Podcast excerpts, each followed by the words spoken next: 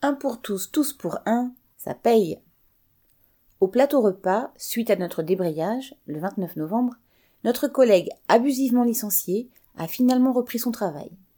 C'est une victoire de la solidarité contre l'arbitraire et l'arrogance de la direction. La Poste Paris 14.